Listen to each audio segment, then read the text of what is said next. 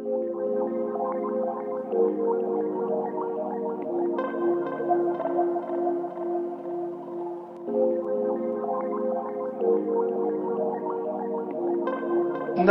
maison brûle. Et nous regardons ailleurs. Bienvenue dans Présage, des idées pour nourrir l'esprit et remettre radicalement en question l'état de notre monde. Je suis Alexia Soyeux et aujourd'hui je reçois Réjeanne Sénac.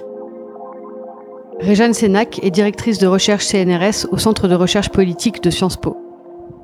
Dans son essai L'égalité sans condition, elle déconstruit le mythe de l'égalité, l'illusion de consensus sur ce principe et questionne la persistance des inégalités au pays des droits de l'homme.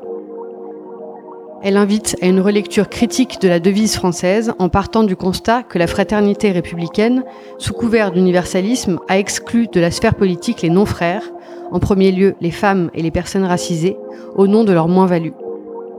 Le sexisme et le racisme, ça c'est constituant. C'est quelque chose qui n'est pas porté par des individus un peu radicaux et conservateurs. C'est au cœur même de notre bonne conscience politique et de notre fondation politique. Désormais, les principes de justification de l'inclusion, de la parité et de la diversité transforment cette moins-value en plus-value, en font un critère de rentabilité et de performance et maintiennent une vision de l'égalité fondée sur la complémentarité et l'altérité. C'est révélateur pour moi d'une résistance qui est, de l'ordre de la fondation. C'est dire, euh, cette maison, elle est faite que pour les frères. Et c'est pas uniquement parce qu'il y a marqué euh, entrée réservée aux frères en haut. C'est parce que ça a été construit comme ça. Or, nous ne serons politiquement égaux que si nous nous reconnaissons comme semblables, au-delà et en deçà de nos différences. Nous avons parlé du mythe fondateur de la fraternité républicaine, des conditions de l'égalité politique et de la nécessaire déconstruction des systèmes d'oppression et de domination afin d'atteindre une émancipation réelle pour toutes et tous. Sénac, bonjour. Bonjour. Vous travaillez sur le, la notion, le principe d'égalité depuis euh, assez longtemps, je crois. Comment vous en êtes venu à travailler sur cette question, sur ces questions et, euh, et pourquoi? Alors, c'est souvent les questions les plus évidentes qu'on ne se pose pas. Le rapport au principe d'égalité, euh, à la fois à sa centralité, euh, mais aussi à sa marginalisation, euh, et je trouve euh, une question très intéressante. Ça part d'un sentiment assez euh, paradoxal et ambivalent à la fois donc euh, de centralité et pas seulement dans notre devise républicaine hein, de ce principe euh, du fait qu'il est ce, qu'il ce qui définit ce qu'on peut appeler un peu pompeusement notre ordre lexical républicain, c'est-à-dire euh, notre récit politique et national, à la fois dans notre histoire, mais aussi dans notre récit conceptuel. Et dans le même moment, qu'il est aussi un principe qui est l'un des principes les plus euh, marginalisés au sens de euh, critiquer, caricaturer. Alors moi, je, ma première recherche, ça a été une recherche en philosophie. Et c'était parti d'un étonnement. Et souvent, la recherche part d'un étonnement parce que se mettre en position de, de recherche, c'est avant tout euh, se questionner, s'interroger euh, et avoir un peu, et c'est pour ça que je, je, je trouve ça toujours euh, passionnant euh, de, de, de, dépassement euh, de ce qui nous semble évident. Et, et alors j'avais été étonnée parce que j'avais lu des critiques que les logiciens Popper et Russell en particulier faisaient à, aux écrits politiques de Platon en disant que Platon avait inspiré les régimes totalitaires fascistes et nazis. Et j'étais, moi qui, qui, qui, était une lectrice tout à fait jeune, mais qui, qui, trouvait dans Platon quelque chose de beaucoup plus déconstruit que, que, que, que beaucoup d'avant-gardistes contemporains euh, sur euh, la place de chacun et chacune, sur en, en particulier euh, euh le fait que euh, on n'était pas dans des cases identitaires qui, qui, qui, nous, qui nous prédestinaient à avoir telle ou telle compétence. En tout cas, c'est comme ça moi que j'avais lu La République et, et le fait que les, même les femmes pouvaient être des gardiennes. Donc je trouvais que c'était quand même un, un, signe de, de, de modernité politique et que cette idée qu'il y avait une évolution linéaire vers le progrès était complètement euh, à remettre en cause. Et euh, je trouvais ça intéressant parce que souvent on, excuse euh, des positions en disant non mais attends Rousseau, Rousseau c'est du 18e siècle, Jeanne. Enfin c'est bon quoi, regarde ses contemporains. Bah, Platon c'est la même période qu'Aristote. bon mm. et donc qu'on accuse Platon de, de, ça me semblait complètement fou et disait plus sur nos tabous contemporains, alors c'était au XXe siècle à l'époque, mais que sur Platon lui-même. Et pour moi, le nœud, c'était le rapport au principe d'égalité, à ce que c'était que l'égalité, l'articulation avec des différences. Et puis euh, la deuxième recherche, c'était sur la manière euh, euh, dont on présentait, et souvent c'est le cas, on présente des, des, politiques publiques, des nouvelles politiques publiques comme enfin on a compris, on, on, voilà c'est nou la nouveauté, enfin voilà la nouveauté comme comme signe de légitimité. Et c'était sur les zones d'éducation prioritaire qui correspondent maintenant au, REP. Mm. donc le fait de donner plus à ceux qui ont moins, en particulier dans la politique scolaire. Donc et c'était présenté, je me souviens d'avoir lu ce qui a déclenché euh, euh ma, volonté de faire cette recherche. Donc là, c'était en master 2 de, de à Sciences Po, euh, en, sciences politiques. Donc c'était à la main qui disait enfin on dépasse l'égalité complètement utopique et uniformisante, dictatoriale, qui n'a pas de sens, vers l'équité. Et euh, je me disais, mais pourquoi est-ce qu'on a besoin de discréditer ce principe d'égalité qui est, qui est central et qui fait qu'on est toutes et tous des, des, des, citoyennes et des citoyens qui tendons vers, un horizon commun pour euh, euh, légitimer ce genre de politique Alors que j'avais lu les mémoires de l'instruction publique de Condorcet, et Condorcet qui, se, qui, qui porte l'égalité dans l'éducation, bah, bien sûr que c'est une égalité qui est une égalité qui prend en compte les différences de situation. Et, et, je me disais, mais donc on n'a pas besoin de, de, de, discréditer le principe d'égalité. Le principe d'égalité, c'est pas l'égalitarisme, c'est vraiment euh, porter cet horizon politique en prenant compte des différences, mais de manière légitime et pas pour euh, enfermer dans des euh, systèmes de domination. Donc moi, j'ai toujours eu cette lecture du principe d'égalité et à chaque fois, dans la société contemporaine, j'avais l'impression qu'à la fois on en faisait un, un, récit central et en même temps qu'on le discréditait, donc une espèce de, de, schizophrénie euh, du récit national autour de ça. De la même manière que pour les questions d'égalité femmes-hommes, à la fois la, France se définit comme le pays de l'égalité. Alors en plus, on a réitéré ça de manière un peu, comment dire, théâtrale avec en faisant la grande cause nationale du quinquennat. Dans le même mouvement, ça permet de discréditer et de délégitimer ceux qui sont censés ne pas être compatibles avec cette égalité femmes-hommes. Donc d'en faire une espèce de, voilà de, fierté nationale qui stigmatise euh, les barbares qui en seraient pas capables. Euh, alors que si on regarde notre histoire, on, a vraiment été des barbares sur ce sujet et on l'est encore. Hein. Donc là, là-dessus, c'est toujours pour moi cette espèce de, de, de voilà de, de, schizophrénie autour du principe d'égalité. Et, et, et c'est pas uniquement une forme de d'esthétique intellectuelle, c'est que je suis persuadée que c'est central pour comprendre ce qui résiste et pourquoi euh, on est à la fois sur un diagnostic de persistance, de reproduction, voire d'aggravation des inégalités, selon différents critères, critères sociaux, critères euh, sexués, critères raciaux en particulier, d'origine euh, ethnoculturelle. Et en même temps, pourquoi on, réitère sans arrêt ce geste de dire on est pour l'égalité tout en le discréditant. Donc pour moi, là, il y a un nœud qui est important de, de, dénouer pour comprendre ce qui résiste et ce vers quoi il faut essayer de mettre la lumière pour euh, soit assumer nos divergences, et les, les, les, le pluralisme politique euh, d'interprétation de, ces principes républicains, soit euh, se mettre en cohérence. Ne pas en faire un, ne pas le, le, laisser comme non, non dit, quoi, non pensé. Oui, c'est-à-dire que j'ai l'impression que c'est entre le, le c'est une espèce de c'est un totem. Je reprends euh, la terminologie de, de Roland Barthes euh, sur la mythologie. Je pense que c'est mm. un mythe fondateur, c'est-à-dire qu'il y a il y a une forme d'actualisation d'un récit qui ne tient que parce qu'il est déshistoricisé, c'est-à-dire on, on, ne, on ne l'analyse pas dans la continuité, et parce qu'il est dépolitisé. On en fait euh, une espèce de langue. Mm. C'est un langage qui est créé pour empêcher toute forme de, de, de, de, confrontation réellement ou de discussion ou de débat. Mm. Euh, c'est un faux semblant de consensus. Et c'est vrai que je pense qu'il faut réhabiliter un, un dépassement d'une espèce de surmoi euh, où on serait tous d'accord euh, on en est à, peu près au même niveau que de dire qu'on est tous pour la paix dans le monde, euh, contre euh, la famine, et on est pour l'égalité. Quand on a dit ça, on n'a rien dit.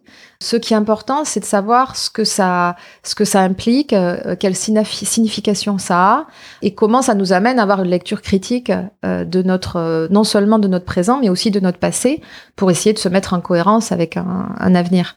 Et hum, dans plusieurs de vos essais, vous vous attardez justement sur cette euh, devise républicaine liberté, égalité, fraternité, et euh, vous décortiquez, vous analysez pourquoi euh, et en quoi elle pose problème. Alors, on peut peut-être commencer par dire qui sont euh, les frères justement qui sont concernés par ce, ce terme de fraternité. Alors je trouve qu'elle est très intéressante cette devise républicaine parce que ce, ce triptyque il n'est pas neutre. Hein. Il n'existe ces principes n'existent que les uns par rapport aux autres. Et c'est vrai que le, le, le, le, troisième terme de la devise, il est souvent un peu perçu comme le maillon faible. Et pourtant, il est essentiel parce que c'est le, le qui du politique, c'est-à-dire à qui on applique légitimement les deux premiers principes, qui sont des principes à la fois du libéralisme politique, hein, les droits fondamentaux, et du républicanisme. Donc, dire qu'on applique euh, la liberté et l'égalité dans leur articulation, donc ça c'est vraiment un point intéressant parce que souvent on va se servir de la liberté contre l'égalité, encore pour discréditer l'égalité, alors que pour moi, on ne peut être toutes et tous libres que si on est égaux.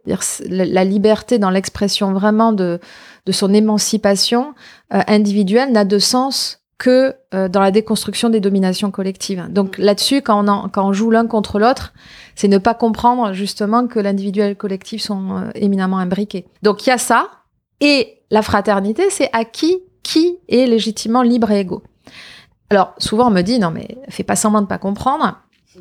Euh, la fraternité, c'est comme l'universalisme, c'est nous, nous toutes et, tous.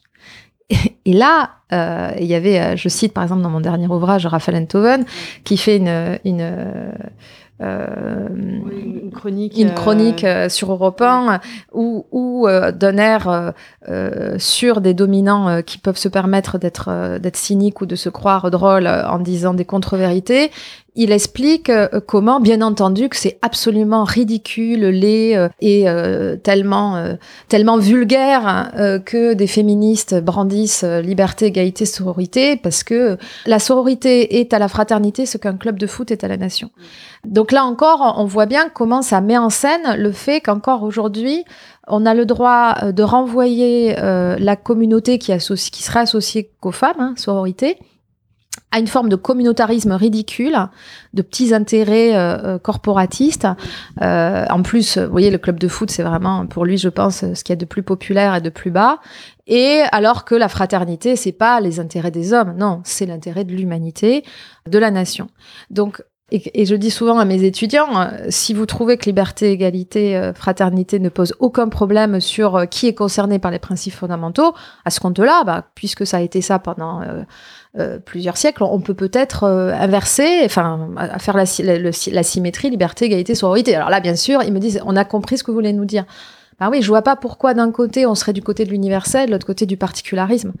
Surtout que quand il dit la fraternité n'a jamais exclu les femmes, Raphaël Enthoven en l'occurrence, euh, c'est absolument une contre-vérité. Alors je veux bien qu'on soit dans une ère de post-vérité, euh, mais euh, se dire que les femmes n'ont accédé au droit de vote, en particulier en France, mais pas en même temps que soi-disant le suffrage universel, mais en France plus d'un siècle après, quand il parle comme ça, Raphaël Enthoven, et que ça a l'air de pas choquer grand monde et qu'en plus on le trouve très spirituel, je me dis qu'on est encore dans une mythologie qui a de, de, de, de beaux jours, plutôt de belles nuits devant, devant elle, c'est-à-dire dire que là, on est dans quelque chose où ceux et celles qui ont à se justifier, c'est celles et ceux qui déconstruisent le mythe et pas ceux qui l'actualisent. Donc euh, c'est c'est c'est assez inquiétant. Mm. Mais justement, c'est ça paraît quand même euh, fou de se dire qu'on en est encore à euh, devoir justifier, argumenter le fait que que le mot de fraternité il est excluant, alors que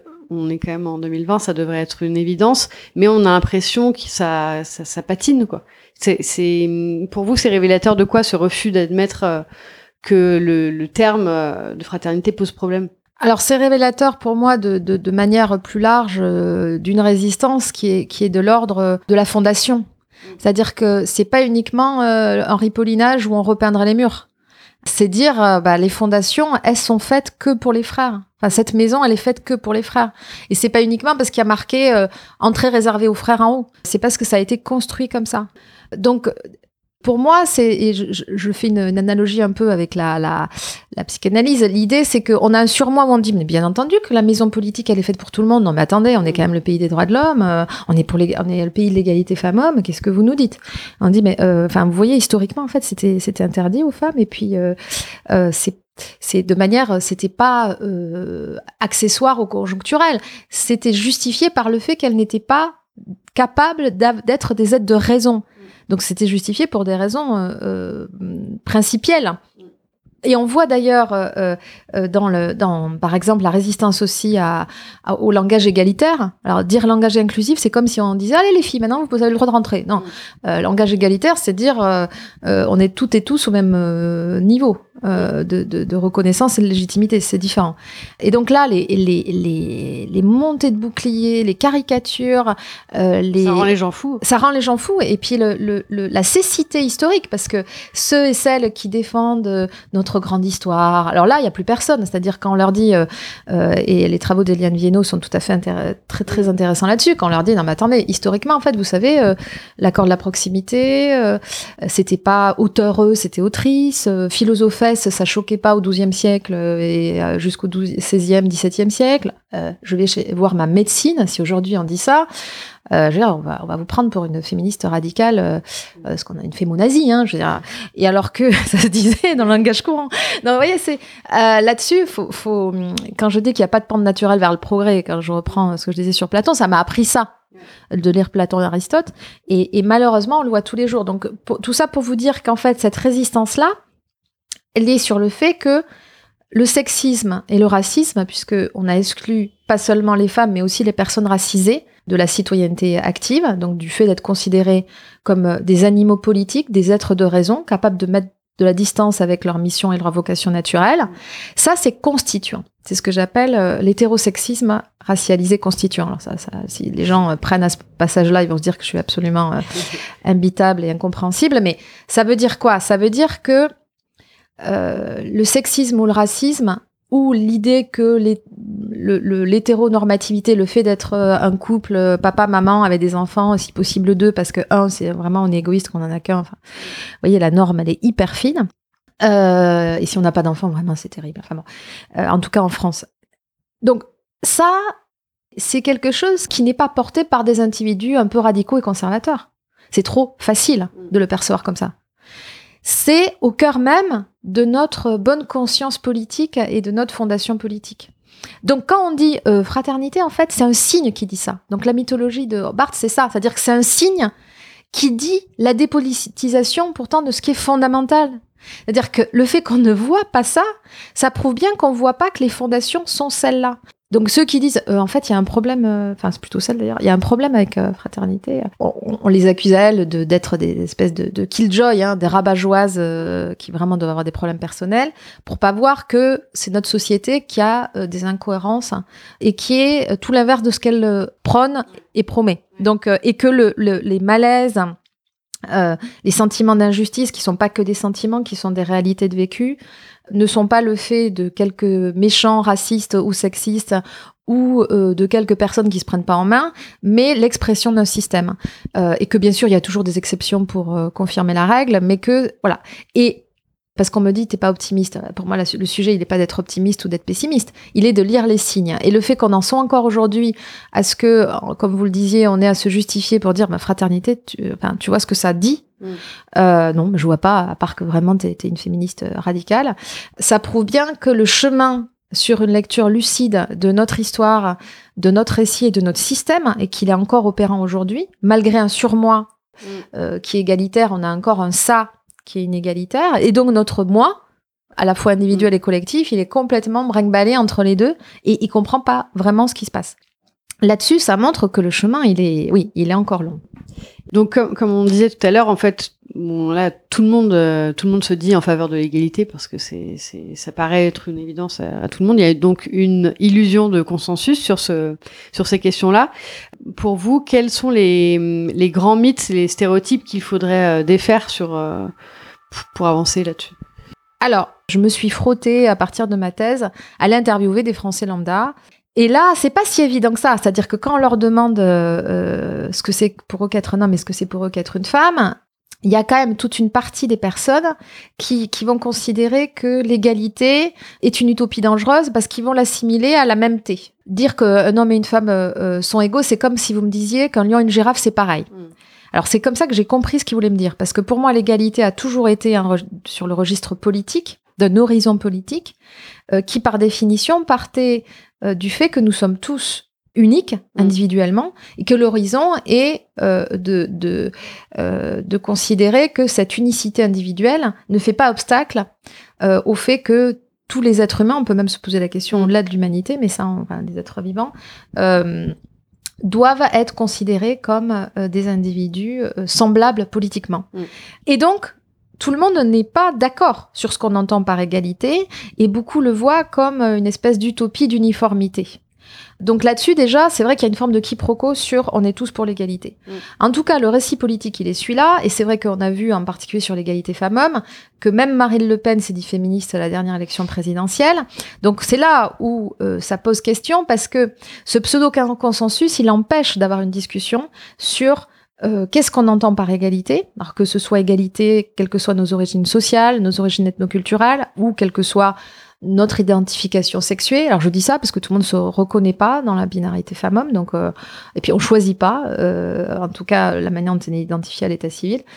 Donc déjà on n'est pas tous d'accord, et je pense que la, la, la première étape c'est d'assumer qu'on n'est pas tous d'accord et de, de comprendre en quoi on a une conception divergente et qu'est-ce que ça a comme conséquence sur ce qu'on considère comme juste comme société. Si on se concentre sur l'égalité femmes-hommes, on voit qu'on a un attachement contradictoire à euh, donc euh, une injonction comme ça, l'égalité femmes-hommes, qui est plutôt d'ailleurs une injonction qui euh, de mise en, en avant, de valorisation d'une spécificité nationale, qui est absolument fausse hein, si on regarde notre histoire, et en même temps d'un attachement aussi à la complémentarité femmes-hommes.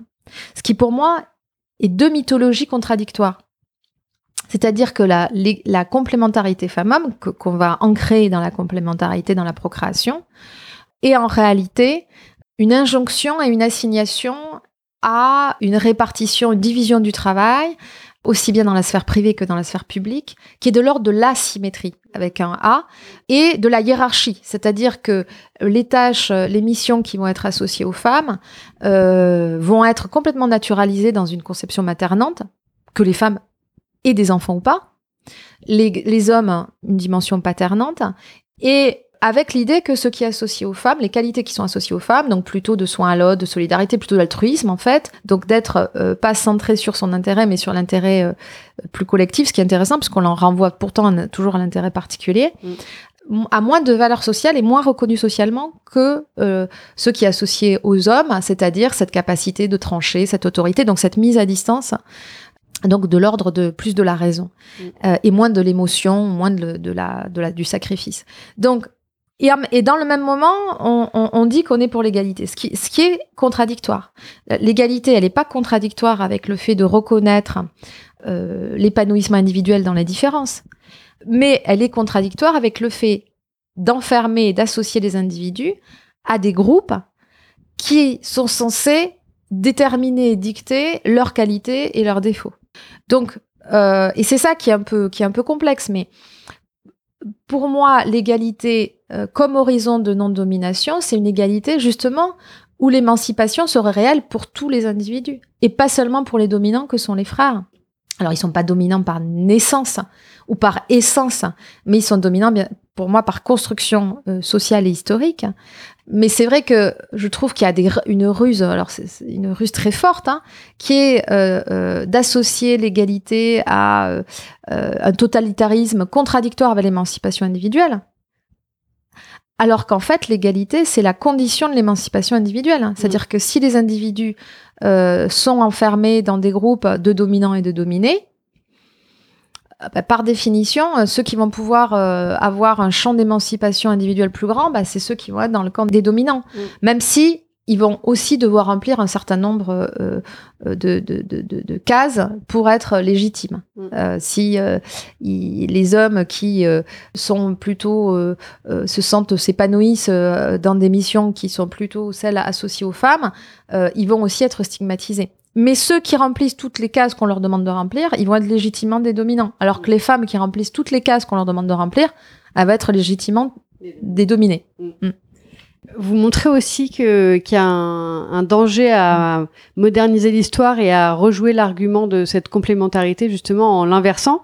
Euh, on peut voir euh, aujourd'hui, enfin depuis euh, plusieurs décennies, même les politiques de diversité, de parité incluent les femmes et euh, les, les non-frères, donc les, les non-blancs, euh, pour les mêmes raisons qu'ils avaient été euh, auparavant exclus parce que il ou elle apporterait maintenant euh, une plus-value grâce euh, à cette euh, complémentarité. Du coup, comme vous dites, la, la moins-value est devenue aujourd'hui une plus-value.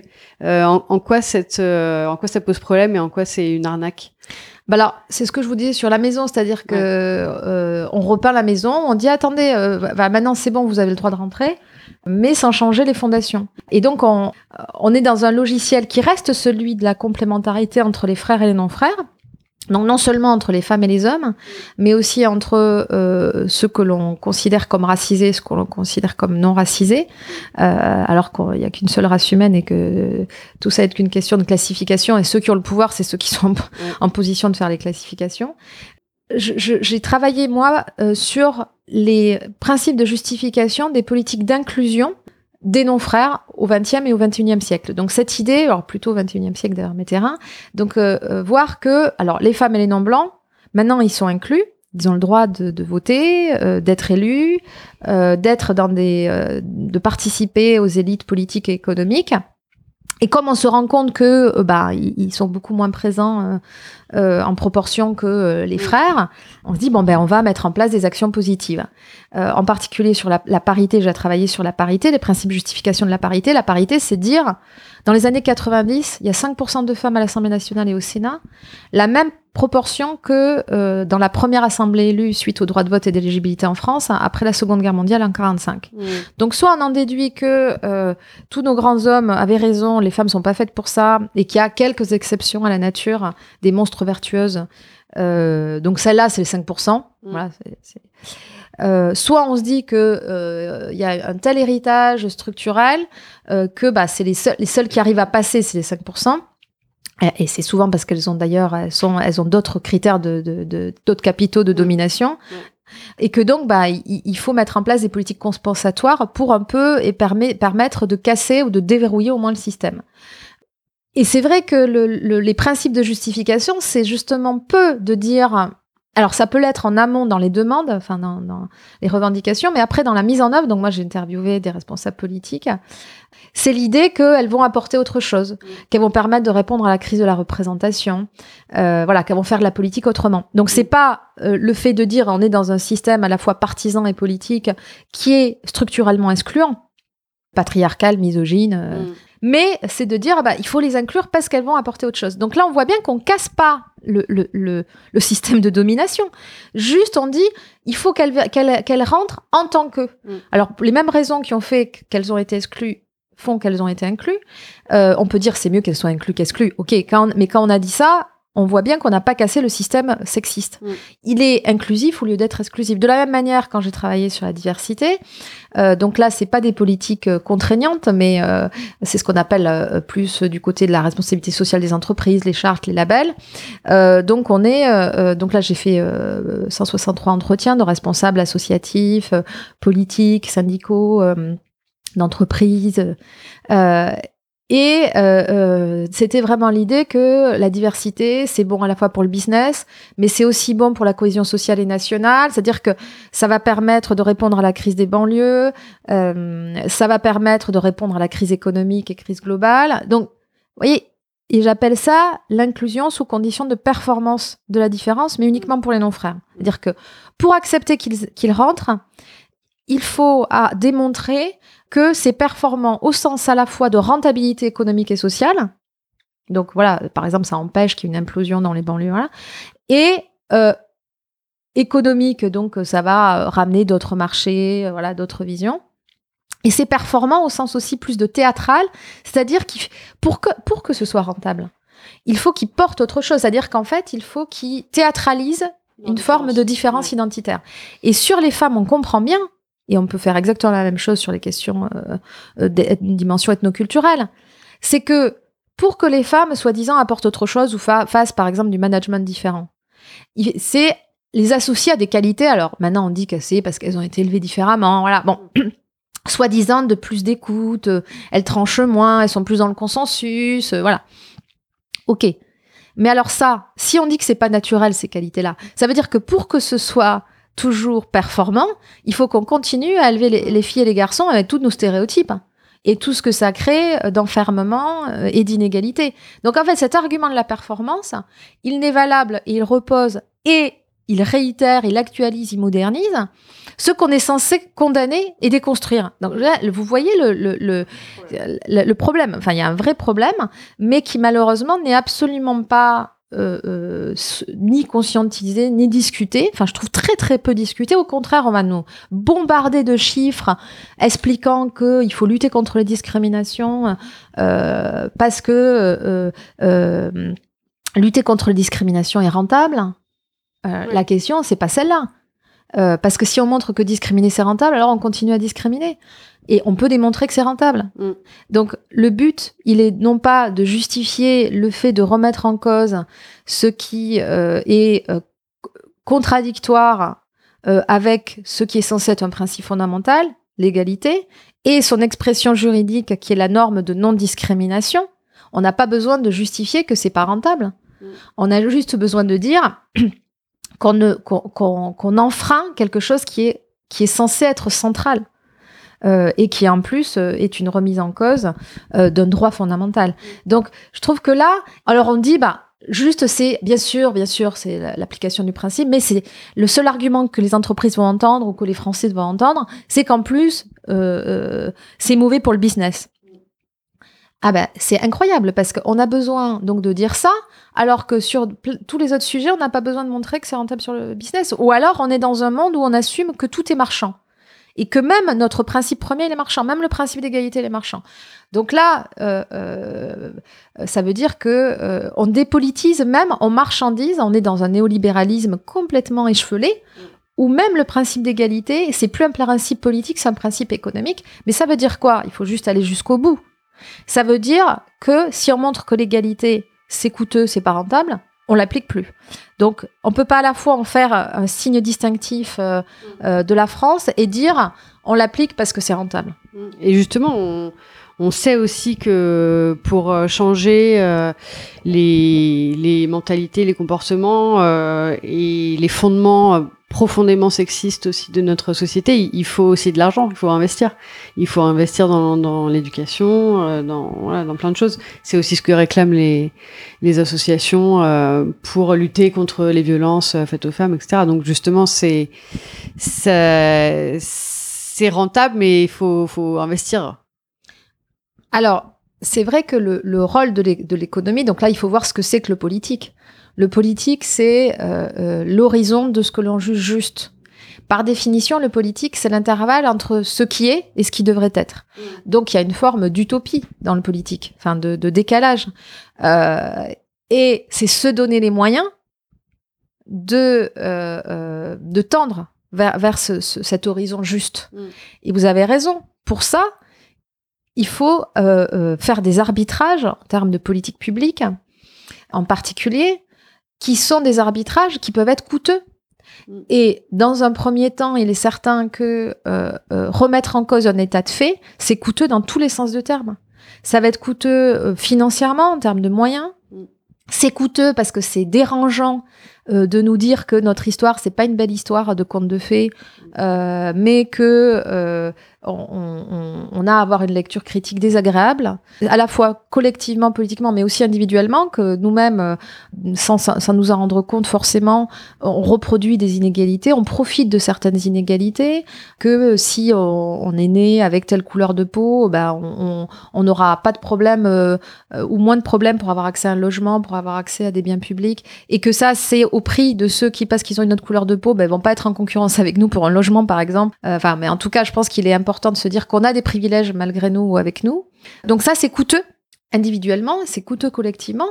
Et c'est vrai que euh, ce conte de fait, alors cette fois-ci conte euh, écrit avec euh, M-P-T-E, euh, ce conte de fait qui fait que tout, devrait euh, converger, c'est-à-dire que ce qui est juste et ce qui est efficace et ce qui est euh, non coûteux, voilà, tout ça va, converger de manière absolument magique. hein. c'est l'esprit magique alors qu'on est censé être des hyper rationnels.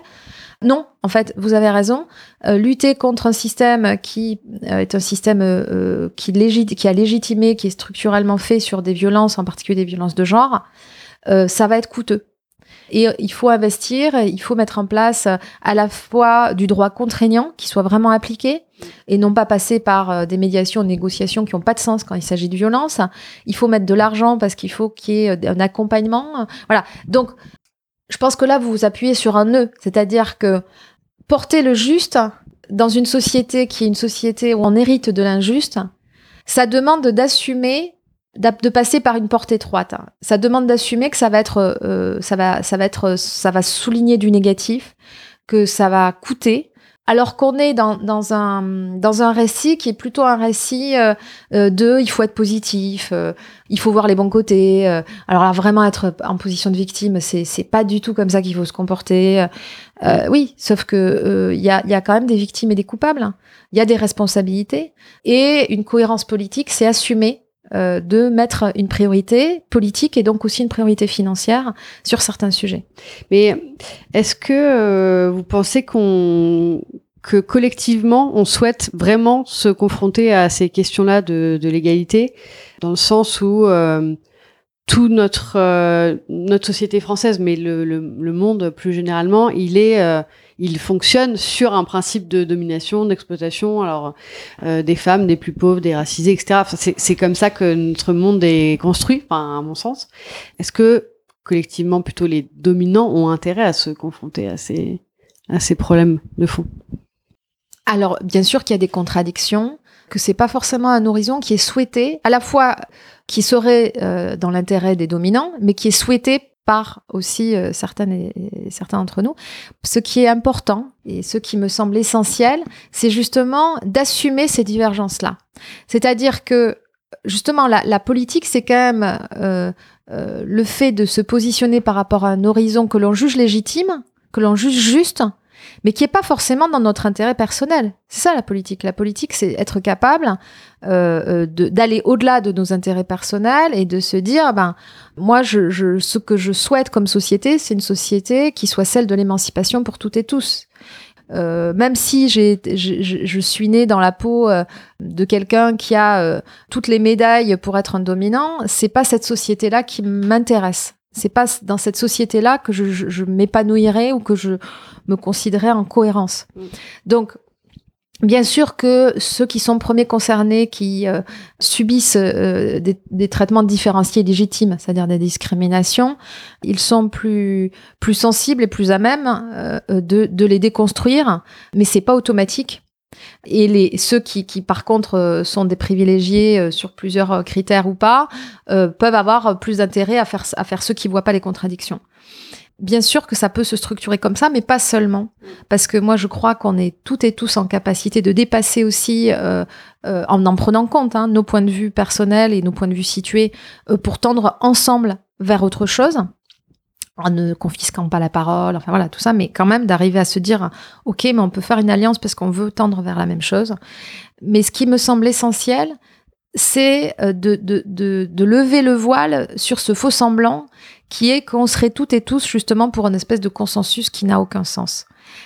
Donc d'arriver à assumer que non, euh, on n'est pas tous pour le même horizon, on considère pas toutes et tous que la justice, euh, c'est euh, déconstruire les systèmes de domination. Ça, je pense que c'est un élément essentiel pour que le débat porte sur les vrais sujets. Et pas uniquement sur, on est tous d'accord, on se dispute tous sur le comment uniquement et sur les moyens. Non, on se dispute pas sur les moyens. La politique, c'est d'abord mettre à jour en référence à quoi on veut utiliser les outils. Donc, quel est l'horizon de justice? Et ensuite, on peut se disputer sur les moyens. Mais déjà, il faut se disputer sur le vers quoi, le pourquoi. Donc, la focalisation sur euh, la gestion, sur les moyens, sur euh, ce qui est de la dépolitisation, c'est-à-dire on est pragmatique. Ah non, mais nous, euh, en fait, y a, donc c'est le nous alternative. C'est dire, bah, ceux qui sont pas d'accord, c'est qu'ils n'ont pas compris. Ça, c'est c'est un mépris en plus, mais c'est un mépris qui est dépolitisant. C'est comme s'il y avait qu'un seul horizon. Non, il y a plusieurs horizons. Donc je pense que la première étape, qui est une étape complexe, hein, c'est de se mettre d'accord sur le fait qu'on n'est pas d'accord. Et que la politique, c'est justement la pluralité. Sinon, on n'est plus euh, dans une démocratie. Donc assumer le pluralisme, assumer euh, euh, les pluralismes d'horizons. Alors l'égalité, je trouve que c'est un, une bonne porte d'entrée pour ça. Parce qu'on voit bien comment euh, le, le, le, consensus de façade cache en réalité euh, des divergences fondamentales. On l'a vu par exemple dans les oppositions contre l'ouverture au mariage civil des couples de personnes du même sexe. Et là, tout le monde était étonné. Quoi Autant de gens qui sont opposés dans la rue? Mais comment ça se fait alors qu'on est tous pour l'égalité? Oh, Enfin, ça doit être que des, des, des conservateurs réac. Euh, ah, c'est eux, c'est les méchants. Bah non. Eux, c'est euh, euh, toute notre histoire républicaine. Ceux qui ont défilé dans la rue, euh, Rousseau aurait pu défiler dans la rue. Le contrat social, c'est un contrat fraternel hétérosexuel. Donc ils avaient raison quand ils disaient qu'ils défendaient la République. Ils défendaient notre euh, la République historique. Alors on peut s'emparer des principes et, et, dire ils ont été pensés comme ça historiquement et théoriquement, hein, mais en réalité, c'était euh, le fait de dé dévoyer ces principes-là, puisqu'on ne les pensait légitimes que pour euh, euh, la classe des dominants.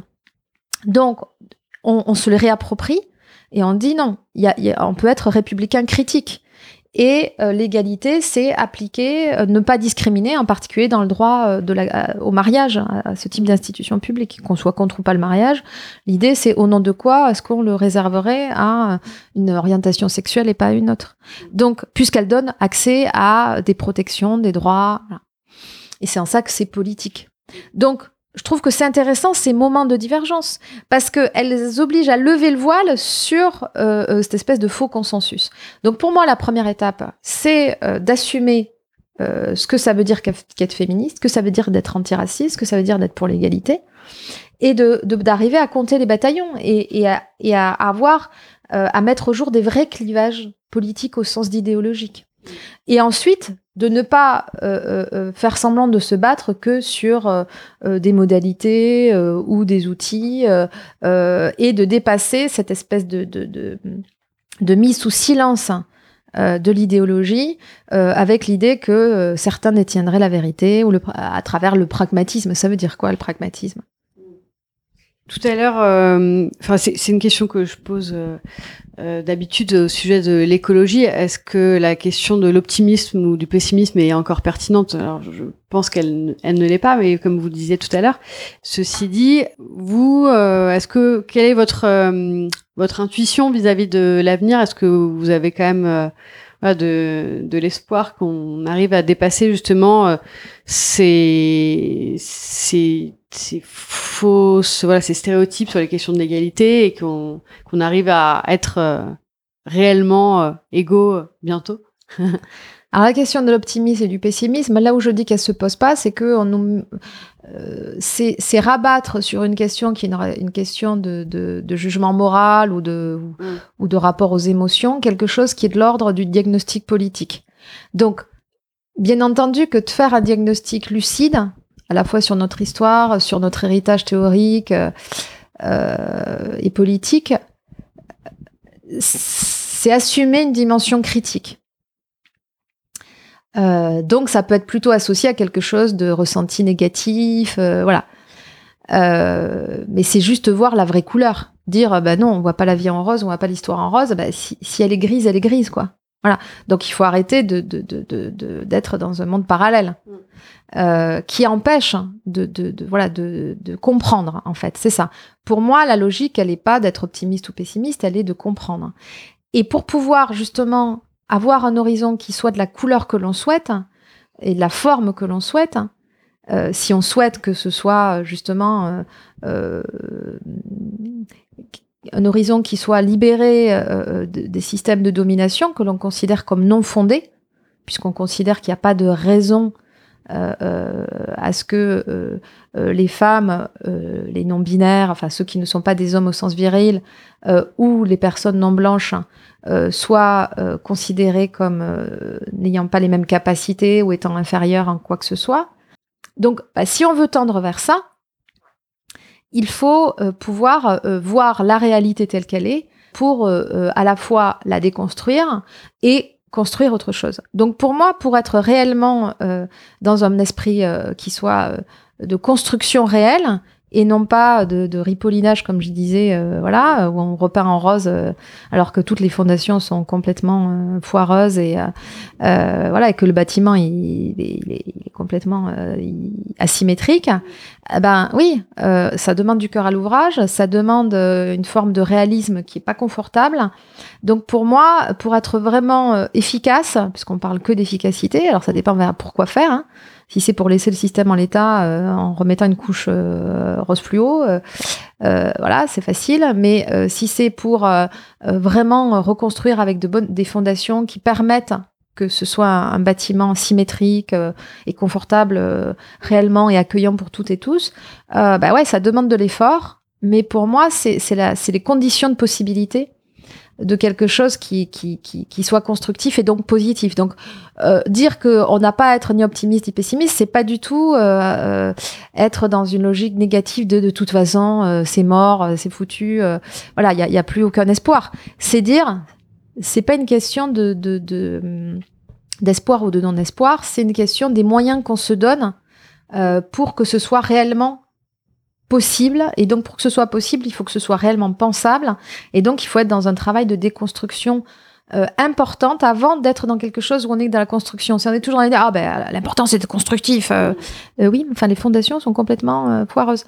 Euh, oui, enfin arrête d'être négative. Ben non, mais ça va complètement tomber. Bon, donc c'est assumer une forme de, complexité et de difficulté. C'est assumer les difficultés. Et, je, je, moi, mes travaux, en fait, ce que j'essaye de faire, c'est de, de, de dire qu'en fait, avant de parler des conditions de possibilité, il faut euh, euh, travailler, avoir conscience des conditions d'impossibilité. C'est-à-dire que c'est quand on comprend pourquoi ça résiste, et ça paraît un peu euh, étrange, c'est-à-dire on se dit mais c'est comment ça se fait? On est tous pour l'égalité, les inégalités perdurent, on est tous hyper déconstruits et pourtant on reproduit. Donc oui, alors bon, on va se poser cinq minutes, on va essayer de comprendre et puis après on va repartir.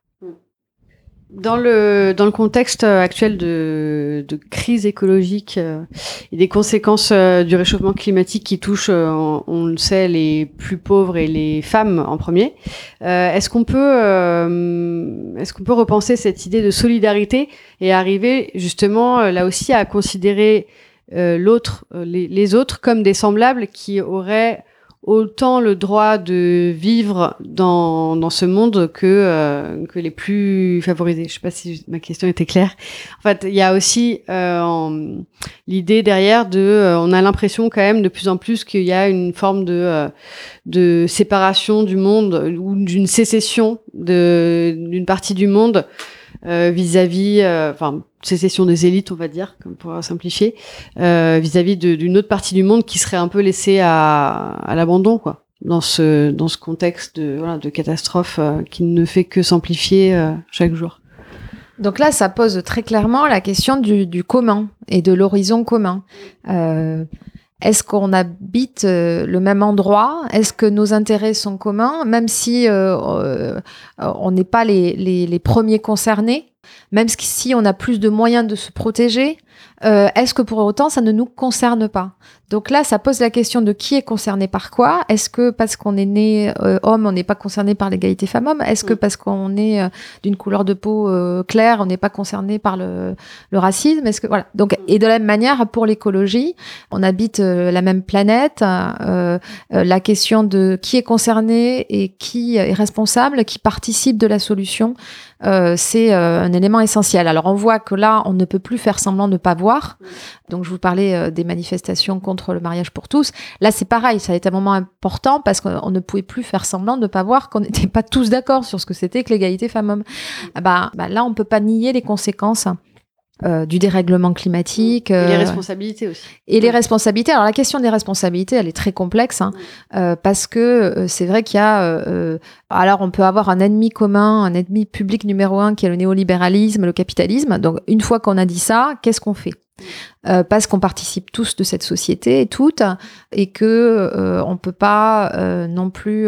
alors soit on est dans une logique de révolution, d'insurrection rapide, soit on est quand même à faire au, mieux une réforme radicale, c'est-à-dire à, jouer dans la société telle qu'elle est.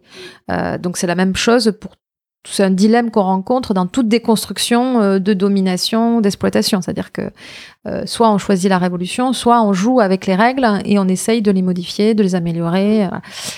Donc euh, sur le, la question de l'écologie, moi je trouve que ça pose des questions fondamentales, à la fois de cohérence personnelle, mais ça suffira pas.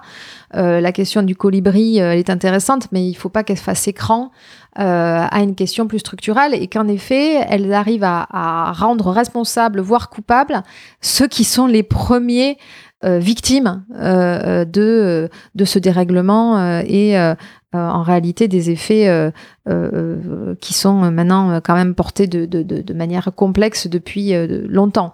C'est-à-dire que si on dit, bah voilà, maintenant il faut trier, il faut être responsable, il faut avoir un comportement responsable, il faut plus avoir de diesel, il faut plus avoir de voiture, il faut plus, il faut être tous et toutes végétariens, voilà.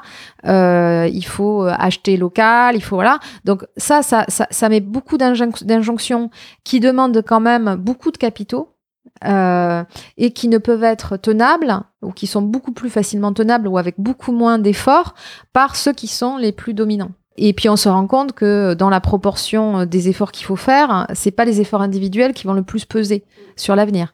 Donc ça c'est pas pour autant qu'il faut qu'on se dise oh, attends, foutu pour foutu, je vais faire n'importe quoi, je vais avoir un 4x4, je vais bon. Mais euh, pour autant, la, question, la, la, réponse, elle sera de la même manière que pour la déconstruction des systèmes d'oppression, de systèmes de domination, elle est dans un imbriquement, euh, imbrication du, de l'individuel et du collectif. Parce qu'il faut là aussi avoir les conditions de possibilité. Oh, euh, vouloir trier, c'est bien, mais, mais pas avoir les structures qui permettent de trier, c'est compliqué. Donc, euh, ou de, de, se dire, OK, bon, je, je prends que des transports collectifs, mais s'il n'y a pas de transport collectif, on fait comment? Donc, quand on est dans des milieux ruraux, euh, on peut, on n'a pas les mêmes moyens euh, d'être euh, dans ce, ce, ce, genre de cohérence que dans les milieux vraiment urbains. Voilà. Donc ça, ça, montre bien que les conditions de possibilité, elles sont politiques et collectives. Donc là, je trouve que c'est, c'est la, la, question, elle est de nouveau dans la réhabilitation du politique. Alors à la fois de notre lecture politique du monde, mais aussi de la manière dont on va se donner les moyens collectivement à travers des, logiques structurelles qui vont coûter. De la même manière que lutter contre les violences, ça coûte. De la même manière, et que si on ne se donne pas les moyens, ben, on, va continuer à déplorer qu'il y ait des femmes qui meurent sous le coup de leur compagnon, de leur, ex-compagnon, alors qu'on ne s'est pas donné les moyens à la fois de déconstruire euh, ce que ça dit de, la, de la socialisation, de l'éducation des petites filles et des petits garçons, euh, euh voilà, partout, de l'éducation nationale, des médias, voilà, et ce que ça dit aussi de notre incapacité euh, à donner les moyens à ces femmes qui se sentent en, en position d'être de, de, victimes de violence, de pouvoir avoir des, lieux d'accueil euh, euh, réels et tenables sur du long terme, euh, et vraiment des lieux de protection. Donc de la même manière pour l'écologie, ça, amène à se poser la question de, de des moyens que l'on a d'avoir des lieux de vie, des transports, une alimentation. Enfin, c'est des choses qui sont aussi très très concrètes dans notre quotidien, mais que l'on peut pas changer du jour au lendemain s'il n'y a pas des, les moyens qui sont mis en place au niveau collectif pour faire le, lien entre écologie et féminisme, petite question sur le, mouvement écoféministe. Que pensez-vous de, la notion de, voilà, de se réapproprier l'idée de nature, donc l'idée de reclaim, euh, et revaloriser donc ce qui a été à l'origine distribué, en tout cas euh, socialement, du côté du féminin avec quand même en, dans le contexte, surtout en France, une crainte de, euh, de l'essentialisation, c'est-à-dire euh, les femmes, notamment en France, s'étaient aussi volontairement éloignées de l'idée de nature parce que craignaient d'être euh, d'être sans cesse ramenées à, euh, cette essentialisation.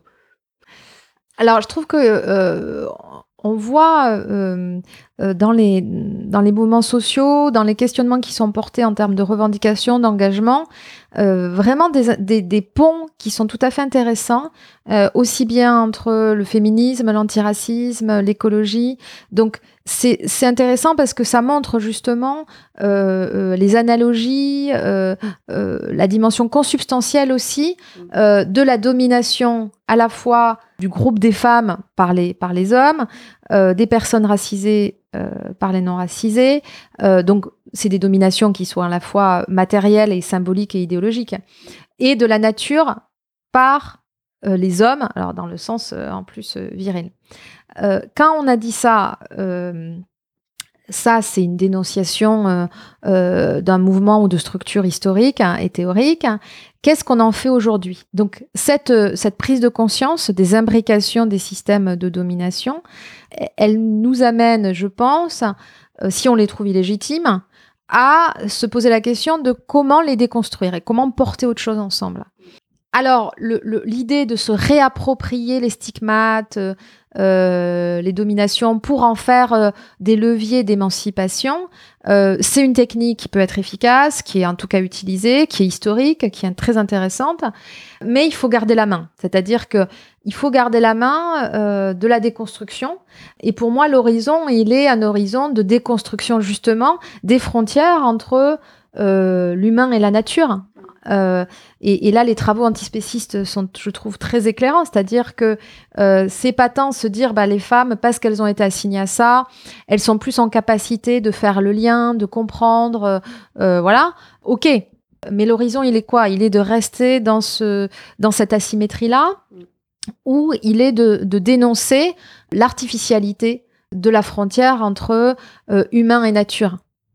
Cette idée que maintenant, alors qu'on a détruit la nature et que maintenant on va la protéger, on va, c'est quand même toujours se mettre dans un, euh, une forme de surplomb et de paternalisme, de néocolonialisme, si on prend des analogies avec le, sexisme et le racisme, où c'est encore les humains euh, qui sont au-dessus de la nature. Or, euh, les humains font aussi partie de la nature. Et euh, ce, clivage nature-culture, nature-société est, très artificiel. Donc, et là, ça permet de, ne pas s'enfermer toujours dans cette asymétrie. Donc, qu'on en fasse un moment, un levier pour déconstruire, mais euh, dans, l'analogie avec le maître et l'esclave d'Hegel, c'est-à-dire que, euh, oui, bah, c'est celui qui est en position d'esclave, qui a les outils de la déconstruction, parce que c'est lui qui bosse, quoi. C'est donc qui, qui, est en position aussi de devoir réfléchir à la déconstruction pour lui-même se sauver. Et donc qui peut arriver à être euh, euh, à donner les outils de la déconstruction aussi au maître. Euh, voilà, donc je pense que là, il y a, c'est à penser en deux temps pour pas s'enfermer dans ce qui ne peut, doit être, je pense, qu'un outil de déconstruction. Qu'un moment. Qu'un moment. Mm. Mm. Merci beaucoup. Merci à vous. Merci beaucoup à Réjeanne Sénac pour cet entretien. Merci à vous pour votre écoute et votre soutien. Vous pouvez vous abonner à Présage sur votre application de podcast préférée. Vous pouvez aussi partager les épisodes et mettre 5 étoiles sur iTunes pour permettre à d'autres personnes de découvrir le podcast plus facilement.